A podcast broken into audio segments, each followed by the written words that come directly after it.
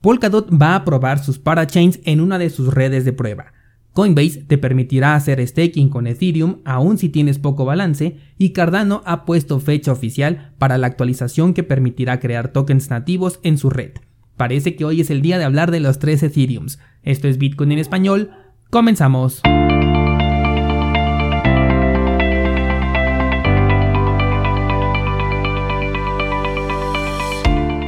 Hola, soy Daniel Vargas y esto es Bitcoin en español, un lugar donde hablamos de la tecnología más revolucionaria desde la invención del Internet.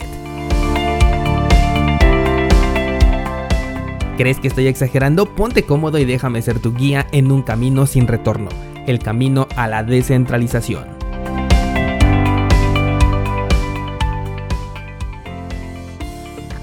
Bienvenidos descentralizados, hoy es jueves 18 de febrero de 2021, Bitcoin ahora sí ya por encima de los 52 mil dólares, todavía veo lento el movimiento, como que no sé por qué no me termina de convencer, pero muchas veces es mejor tener un movimiento lento y constante que un impulso, porque estos últimos se terminan muy rápido y por obvias razones requieren correcciones. Así que eh, simplemente hay que surfear esta pequeña ola que estamos viendo. La verdad es que de hecho ni siquiera tengo interés por vender mi posición en el largo plazo, así que tampoco es que esté muy impaciente. Ayer de hecho subí un video a YouTube en donde te compartí cuál es mi portafolio y es que muchas personas me lo estaban ya preguntando en qué monedas tengo inversiones. Y bueno, pues ya te compartí ahí cuáles son las monedas que tengo, también te explico por qué las tengo y el método de salida que voy a utilizar en cada uno de ellos. Te vas a dar cuenta cuando veas este video que tengo posiciones específicas en donde busco una salida a través de dólares y en otras mi salida es en satoshis. Y esto es porque la posición que tengo con Bitcoin la quiero incrementar, no tengo intenciones de venderla. Por eso es que para las ganancias que me voy a gastar, por llamarlo de alguna manera, tengo a las altcoins, mientras que mi posición en Bitcoin está creciendo, pero en Satoshis. Ahí no tengo la idea de vender en el corto plazo, ni tampoco me interesa tanto eh, cuánto vale en dólares, porque no lo tengo pensado cambiar, al menos hasta este momento. También subí ya el análisis de IOTA en aspectos técnicos y fundamentales en cursosbitcoin.com diagonal análisis. Eh, este proyecto me parece de los más interesantes del sector porque de hecho no le veo que tenga una comparación con ninguna otra criptomoneda, con ningún otro proyecto. Tangle me parece uno de los experimentos más interesantes que hay ahorita en el mercado de las criptomonedas, quizás un poco adelantado a su tiempo y ahorita la función que puede hacer pues simplemente se, se puede comparar como si fuera un, un, competidor de Ethereum más, pero yo creo que conforme el Internet de las cosas avance, IOTA tiene muchas posibilidades de colocarse rápidamente en la cabeza por el simple hecho de ser un pionero. Con respecto a las altcoins, ayer estaba viendo a Decrypt, la cual tuvo un impresionante movimiento alcista, que la verdad es que como este tipo de monedas no las veo más que en su paridad contra Bitcoin, no me había percatado de lo que ocurría en su paridad contra el dólar. Y bueno, pues parece que me acabo de perder de una excelente oportunidad porque ah, ahorita bueno ya no entraría en esta moneda porque ya está encuentra en máximos históricos, pero la realidad es que sí la estaba monitoreando, pero en su paridad nada más contra el Bitcoin. Pero bueno, como me decía un descentralizado, es mejor perder una oportunidad que perder dinero. Pasemos ahora sí a las noticias, vamos a hablar como dijimos de los tres Ethereums y comenzaremos con Polkadot, ya que está por implementar la actualización que pondrá en funcionamiento las famosas parachains. Estas son subredes que se pretende que se puedan interconectar con otras parachains o también con cadenas ya existentes como por ejemplo la de Ethereum. Aquí uno de los puntos que no me gusta mucho de Polkadot es la forma en la que están estructurados, ya que se supone que Polkadot es como la red oficial, Luego está Kusama, que es una red de pruebas, pero que también ya cuenta con su token. Y aparte tienen a Rococo, que es la red de pruebas de la red de pruebas. Y es en donde se va a implementar primero esto de las parachains.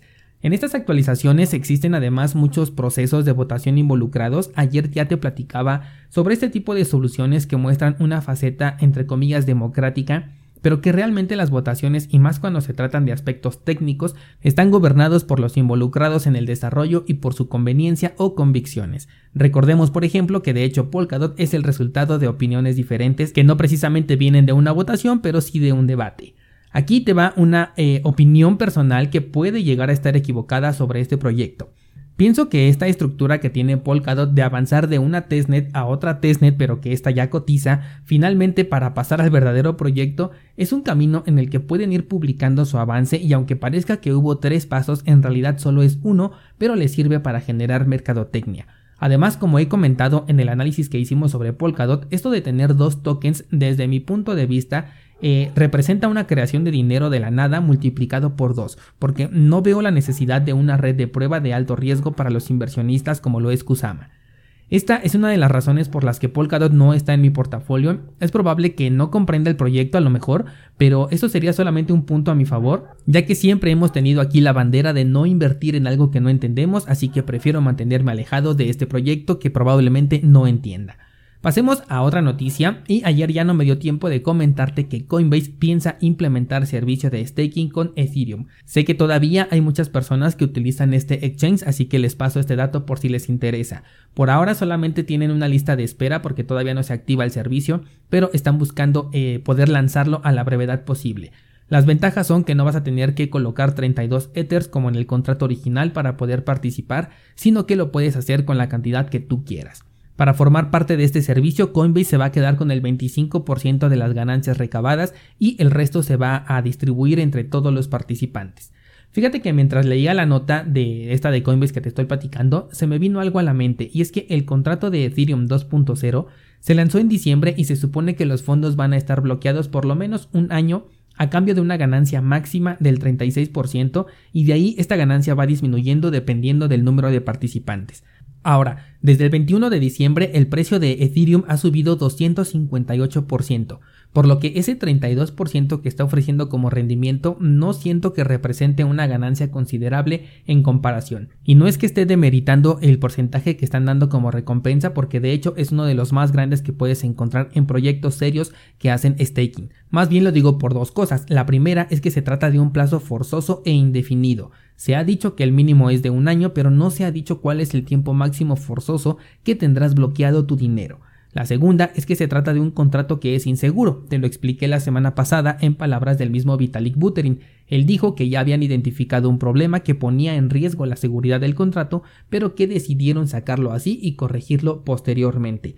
Si comparamos esto con cualquier otro proyecto que tenga el proceso de prueba de participación, ahí únicamente estás delegando tus criptomonedas, es decir, no pierdes la custodia de, esas monedas, todo el tiempo están contigo y solamente estás delegando el poder de voto de esas monedas, mientras que dentro de este contrato sí estás entregando la custodia de tus criptomonedas a un contrato que es inseguro. Además, en otros proyectos no tienes ningún plazo forzoso, como aquí en Ethereum sí tienes el plazo mínimo de un año y un máximo que es indefinido. Entonces, el riesgo que estás corriendo es mucho más grande que la recompensa que estás buscando recibir. Además, te están negando la oportunidad de obtener ganancias producto de la apreciación de la moneda. En este momento ya podrías salirte con un casi 300% de ganancia y simplemente no puedes hacerlo porque el plazo forzoso te lo impide. En cualquier otro proyecto de staking tú tienes este incremento en tu balance de forma anual, pero al mismo tiempo puedes retirar este balance en el momento en el que tú quieras sin penalización alguna y sin contratos forzosos, simplemente te sales con la apreciación y aparte te sales ya con el balance extra por haber generado un staking,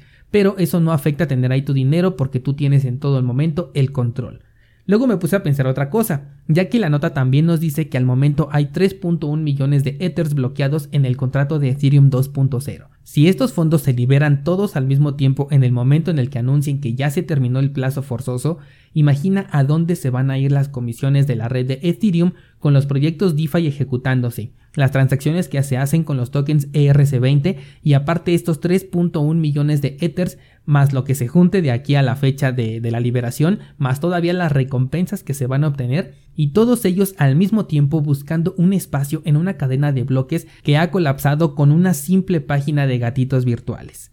Descentralizado, tengo la sensación de que muchas personas van a tener ganancias con Ethereum que no van a poder reclamar. Hablando de otras actualizaciones, vamos con el tercer Ethereum y en esta ocasión hablaremos de Cardano, el cual ya tiene programada la fecha para su próxima actualización que sería para el primero de marzo. Si todo sale conforme lo planeado, entonces estaría entregando el desarrollo de Gogen en tiempo y forma de acuerdo al roadmap establecido en su página web. Esta actualización, como lo platicamos hace poco, permitirá crear tokens nativos dentro de la red de Cardano y además la cartera de Dedalus también va a ser actualizada convirtiéndose ya en una cartera multiactivos, la cual ya va a soportar los tokens nativos de esta red. Charles Hoskinson declaró que no tienes que hacer nada con tus criptomonedas, lo único que tienes que hacer es descargar el nuevo cliente y listo. Esa es la magia de los hard forks, fueron sus palabras. También, y atención para los programadores, dijo que piensan hacer una testnet incentivada como la que hubo antes de que saliera Shelly, pero para quienes puedan escribir código. Invitó a quienes conozcan sobre Plutus, Haskell o simplemente sean programadores funcionales a que se pusieran en contacto con él para organizar una especie de campamento de entrenamiento. Súper interesante si es que algún descentralizado que me está escuchando sabe escribir código, esta podría ser una excelente oportunidad para aprovechar. Y bueno, pues hasta aquí por el día de hoy descentralizado. En un momento más veremos el entorno visual de la aplicación de Bitbox 02, allí en cursosbitcoin.com diagonal Bitbox. La semana pasada ya comenzamos con este curso sobre esta cartera que viene pisando muy fuerte en el tema de la seguridad, me gusta bastante. Ya también me llegó de hecho la, la KeepKey, ayer la recibí. Y esta va a ser la próxima cartera que vamos a analizar. Recuerda que este será el año de las carteras en hardware en cursosbitcoin.com.